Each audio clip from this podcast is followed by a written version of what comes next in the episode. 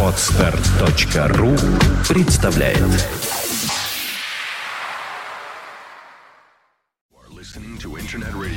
Fontanka FM.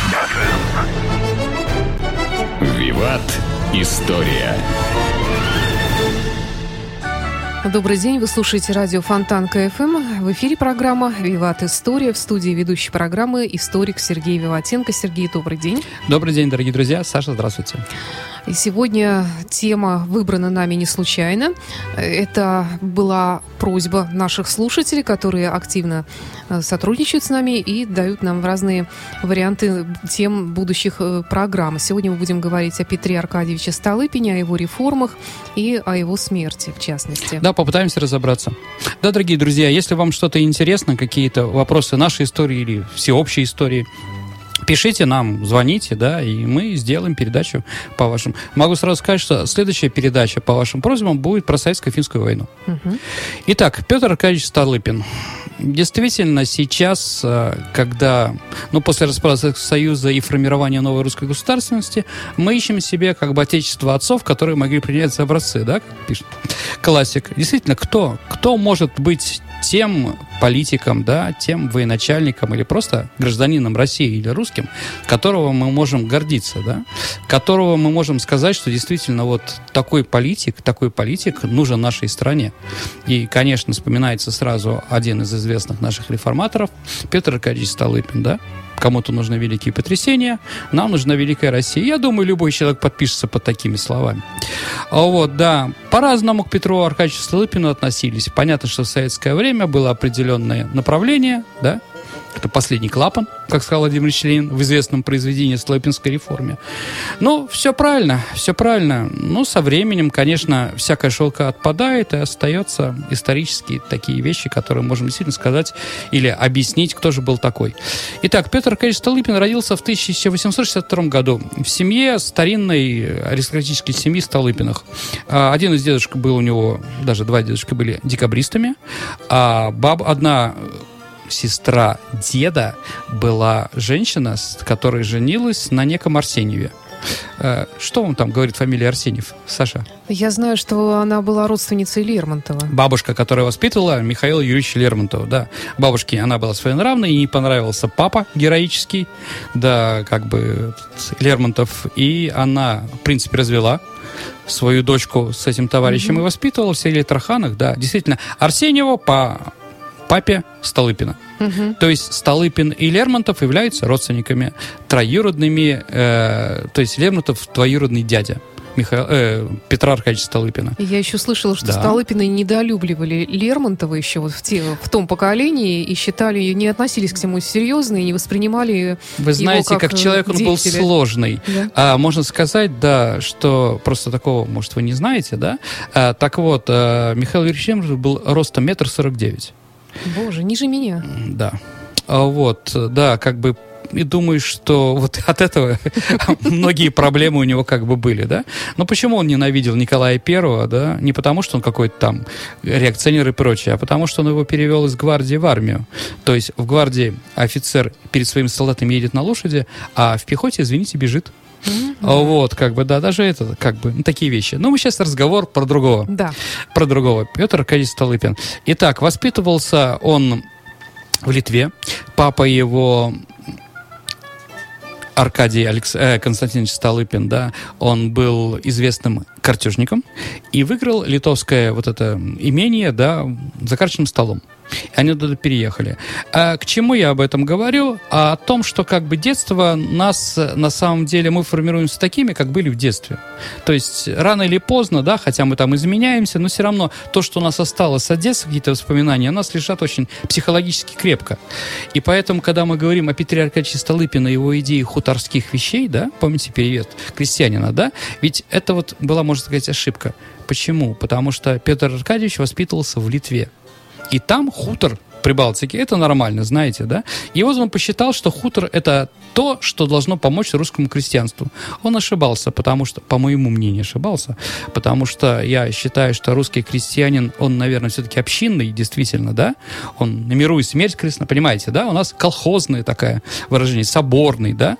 Вот, у нас люди привыкли вместе жить, да? А, как бы, скажем так, в католических и протестантских странах, да, религиозных, да, там все-таки более индивидуальные люди, да? И вот он пытался перенять для русского народа, а, скажем так, лучшее, что было в Прибалтике.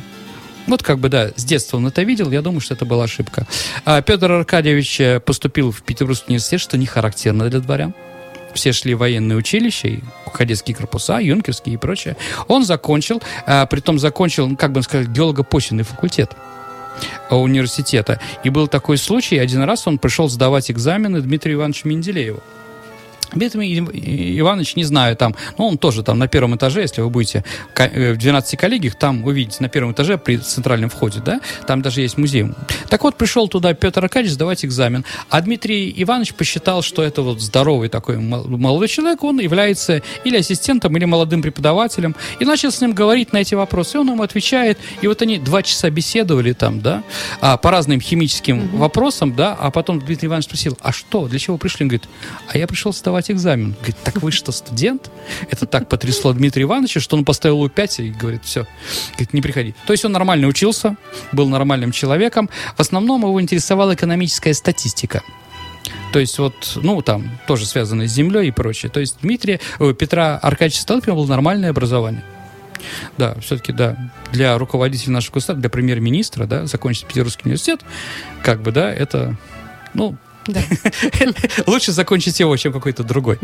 А, так или иначе, да, Петр Аркадьевич э, очень хорошо учился. И в это время прошло еще одно событие, тоже характеризующее Петра Аркадьевича. Его старший брат э, вызвал на дуэль, поздорил с одним человеком, и он был убит на дуэли.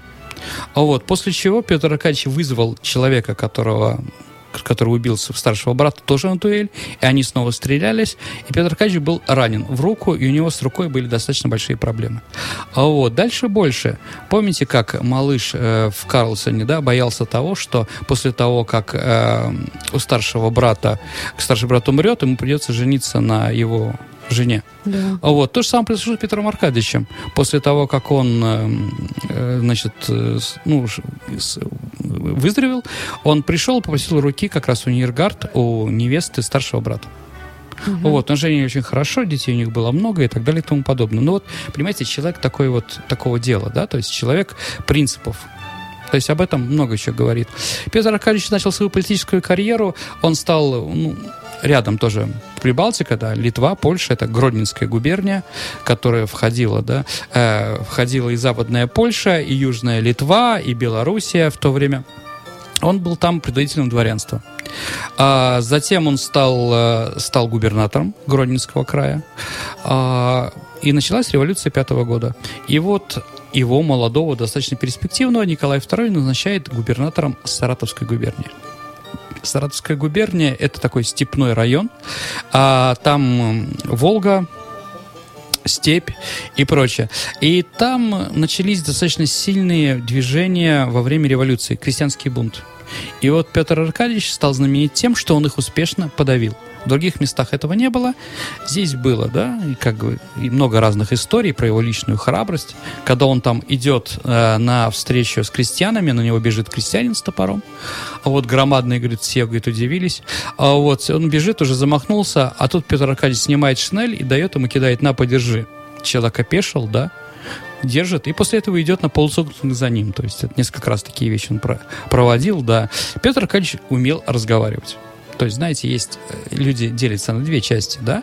Люди э, войны и люди диалога. То есть люди считают, что можно что-то изменить при помощи какой-то агрессии и прочее, да? Люди другие, которые говорят, что можно, нужно договариваться. Вот Петр Аркадьевич, наверное, был человеком тот, который вел диалог.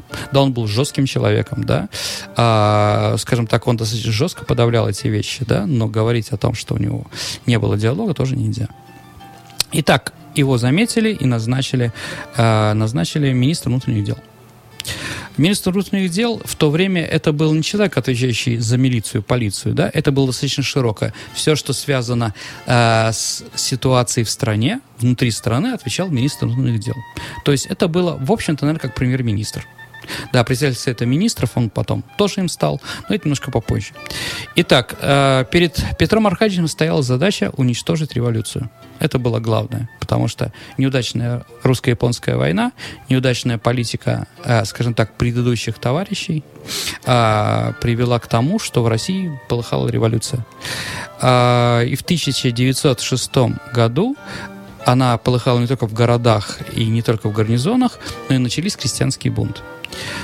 То есть, если вы помните, мы с вами говорили о крестьянской реформе 1861 года, которая дала очень много крестьянину хорошего, но не дала самого главного. Он не был собственником земли. И если, в принципе, эта реформа работала в 60-е годы, потому что, ну, как бы она была написана под это время, через поколение к 1900 году население в русской деревне увеличилось два с половиной раза. И то количество крестьян, то количество земли не могло уже на ней ужиться, то количество крестьян, которое было. И вот надо было что-то делать. Один из главных вопросов это был аграрный вопрос. И Петр Аркадьевич Столыпин является одним из авторов этой самой реформы. На самом деле, на самом деле, эту реформу предложил Сергей Юрьевич Витте, тоже известный наш первый председатель Совета Министров, а России министр внутренних дел, министр финансов, при, в основном при Александре Третьем и первые годы при Николае Втором. А, вот, но воплотить ее жизнь было поручено Петру Аркадьевичу Столыпину. Вообще, тут два великих человека, два великих э, русских реформатора, Столыпин и Виток, друг относились очень плохо. То есть это, думаю, была ревность такая. Кто из них, да? Оба были высокие, оба были красивые, оба были со своим мнением, оба были патриотами, да, но друг друга они очень не любили. В воспоминаниях э, Витте, да, на, мало хорошего про Столыпина написано. Но Столыпин тоже ему отвечал тем же. Так или иначе, Петр Аркадьевич Столыпин, и реформа называется Столыпинская, да? А, понятно, что надо было что-то делать с землей, да? Где-то надо было крестьянами решать. И Петр Аркадьевич пошел по, по тому пути очень сложному. То есть э, можно было унич...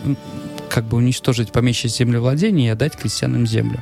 Но уничтожать дворянство, он сам был дворянин, это было просто невозможно. Это было ясно уже, что дворянство свое отжило, это прекрасно, например, у Чехова в «Вишневом саде», помните, да? Раевская, Гаев, прекрасные люди, но полностью в прошлом, да, и они уже уничтожают то, что создано их предками, да, то, что они могли гордиться, Вишневый сад, помните, рубят, да, появляются новые герои, Лопахины, которые совершенно другие, да. Так вот, понятно, что дворянство уже отошло, но вот так вот отрубить все, да, он, Петр Аркадьевич, не мог. И Николай II тоже, конечно, не хотел. И поэтому он пошел по какому пути? А, первый шаг, он считал, что надо делать из крестьянина гражданина и хозяина. Поэтому он разрешил крестьянам получать надел земли, которую они имели, в личную собственность. То есть по реформе 61 года земля, которая переходила крестьянам, она принадлежала общине. Община – это люди, которые проживают в одной деревне обрабатывают один участок земли, ну, определенную территорию, да? А, вот, поэтому, поэтому круговая порука, знаете, почему круговая порука называется, Саша? Потому что когда крестьяне жал, по одной из версий, когда крестьяне жаловались, а, ну, было понятно, что когда жалоба идет, кого-то из-за этой жалобы э, должны, скажем так, не то что судить, но наказать. Никто не хотел подписывать первым. Тогда было решено подписывать по кругу. Угу. Да, ну, то есть непонятно, кто там чего там первый и прочее, да. От этого пришла круговая порука. А, так вот, она действительно, это сейчас она мазала как опыт в 80-е годы, но ничего хорошего не делала и в это время. Понимаете, да? При круговой пороке и при общине можно было не работать.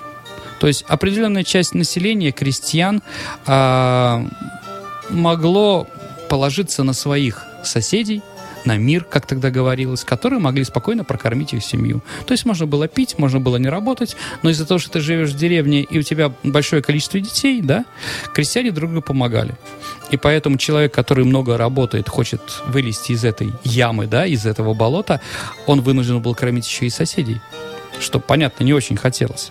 Поэтому так или иначе, так или иначе, община себя уже полностью, скажем так, исчерпала. А в 1905 году община стала еще и революционным факелом. Потому что давайте представим, да, во время крестьянского бунта ни один крестьянин нормальный в одиночку не полезет поджигать крестья... помещичью усадьбу или убивать помещика, да? Просто так это не делается. Это делается только с немого разрешения общины, а может быть и прямого направления, да?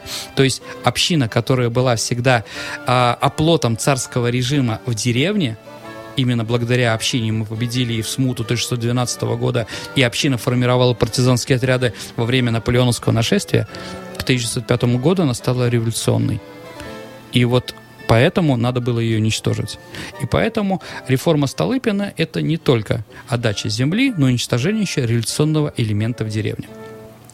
Итак, а крестьянин получал теперь право иметь собственность на свой маленький надел земли. А воспользоваться этим? Да, воспользоваться около 20%.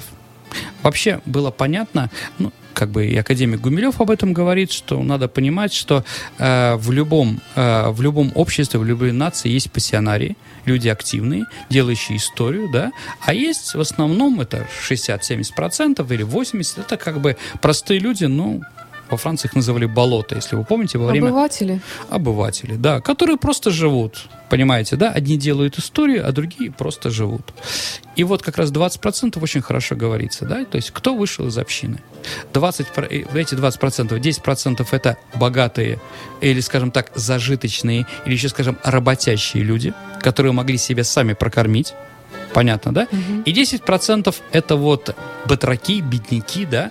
Самый такой плебс, которым ничего было нельзя, и они решили уехать в город.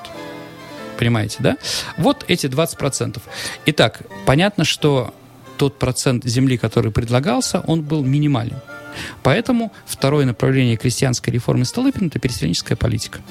То есть переселенческая политика, то есть им предлагалось, крестьянам предлагалось земли за Уралом. В принципе, это Сибирь, Дальний Восток и Казахстан три места, где можно было заниматься земледелием, где государство давало большое количество земли, от 40 десятин, это большие, на человека.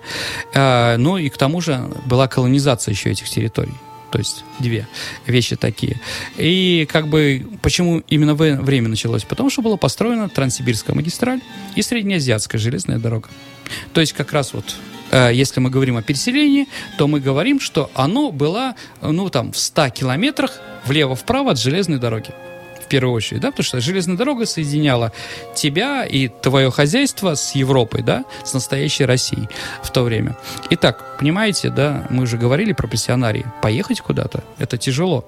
Если русский мужик, кто у нас герой, да, он лежит все время на печи, в разных позициях, да, вот, чтобы заставить его куда-то пойти, это как, как Илью Муромца что-то налили, да, после этого он пошел воевать там, да, а, Ивану Дураку, то есть Емелю, извините, и нравить было не надо, но как лежал, так и остался лежать. Вот, совершая свои подвиги разные волшебные. Понятно, надо было чем-то заинтересовать. Чем же Столыпин и власть заинтересовали русских крестьян? Ну, в первую очередь, это, скажем так, суда, деньги давали безвозмездные. Дальше большой надел земли, в-третьих, бесплатный переезд. Вот Столыпинский вагон, на самом деле, это вагон, который предлагался семье. То есть вагон делился, товарный вагон делился на три части. В одной части это жил, жилой, там же ехала семья. Угу. Второй инвентарь и третий животные. То есть каждой семье давалось. Или на корабле через весь мир э, на Дальний Восток. Если вы помните такой э, роман Фадеева «Разгром», там такой герой э, господи, Морозко. Так вот, там говорится, что этот Морозко приехал на Дальний Восток, да, как раз во время переселения переселенческой политики на этом самом корабле. То есть вот такие вот предложения. Это какие годы? 1906 а, активный, 1911. Ну, в принципе, реформа шла практически до 17 года, но активный, наверное, вот пик это был 11 год, когда, кстати, Столпины убили. Вот это, это вот время. Итак, переселилось, э, ну, по некоторым данным, в Сибирь около 4 миллионов человек. То есть это громадные цифры. Да. Это очень много, да? Но 1 миллион вернулся назад. Почему? Ну, как всегда, понимаете, да? А, многие у нас люди делают то, что не понимают, да? Реальности никакой. Это как у нас 20 лет назад объявили приватизацию жилья, да, а сейчас оказывается, что около трех миллионов хозяев еще не приватизировали, понимаете, да? Можно было такая. за 20 лет умница. Ну, еще на два года продлили. Я понимаю. Ну да, да, да, вот то же самое, понимаете, да? А что не прокатиться там? Понятно, да? И тут и деньги дают еще какие-то. А, вот. э, во-вторых, надо понимать, что все э, русский христианин все-таки неграмотный, как бы хорошо к нему относиться. Но в деревне, где он живет 400 лет, там можно жить даже по поговоркам. Сей в грязь, будешь князь. Или на Ивана Холод ждем святки. Юка зрится, понимаете, да? А, извините, в Сибири там не, наши, наши поговорки, присказки не работают. В Казахстане тоже, да? И поэтому многие за первые года э, как бы своей жизни э, в сельской местности, они как бы, ну, полностью прогорели. Да, еще какие плюсы были? Это отсутствие налогов и отсутствие тебя в армию не забирает 5 лет. То есть то и другое, да? А Вот. Дальше. Ну, давайте представим русского переселенца, да? Кто были люди, которые переселялись в Сибирь до этой реформы? Ну, кроме там уголовников, каторжан, которые там казаков, да. Если вы помните, еще было большое количество, например, а, раскольников. Люди уезжали за Урал, да, чтобы им там не мешали заниматься, ну, как бы быть, быть той верой, которую они хотели. И вот представьте, переезжает семья, да, куда она переезжает? Она будет жить одна в тайге или одна в степи, или она пытается где-то подселиться к той деревне русской, которая уже есть. Наверное, ко второму. И тут, понимаете, для людей, которые там живут, начинается проблема. Приезжает свободная мужчина, который любит и выпить, покурить, что запрещено, или свободная русская женщина, которая жаждает любви и интереса, да. Понятно, что такие там не нужны, да. Их пытается выдавливать любыми средствами. Вплоть до красного петуха. Да. Ну и как бы они вынуждены вернуться. Ясно. И вот миллион как бы вернулось, да? А у нас еще жизнь, русские мужики у нас хитрые все. У нас, когда ты пишешь заявление о выходе из общины, да, ты говоришь, я поеду в Сибирь. А, вот. А, ну, езжай в Сибирь. Да, то, есть, то есть, извините, ты выходишь из общины и говоришь, я буду здесь работать. Тебе выдается землю. После этого ты ее продаешь кулаку, получаешь деньги, а после этого пишешь еще заявление на суду на поездку. То есть получает двойные деньги, да? И вот такой человек вернется в деревню, что им там? Его ждут там с криком «welcome», да? Бабы в кокошниках с красными щеками, а? Или все-таки с колами его ждут там? Вот, понятно, что в деревню он обратно не вернется. Он поехал в город. И вот как раз это вот люмпин пролетариат, который у нас маргиналы, да, шариковые, появились. Это вот те люди, которые, которым не удалось э, переселенческая политика, которые поехали. Почему в Петербург, Москву, Петроград, да? Да потому что там была работа.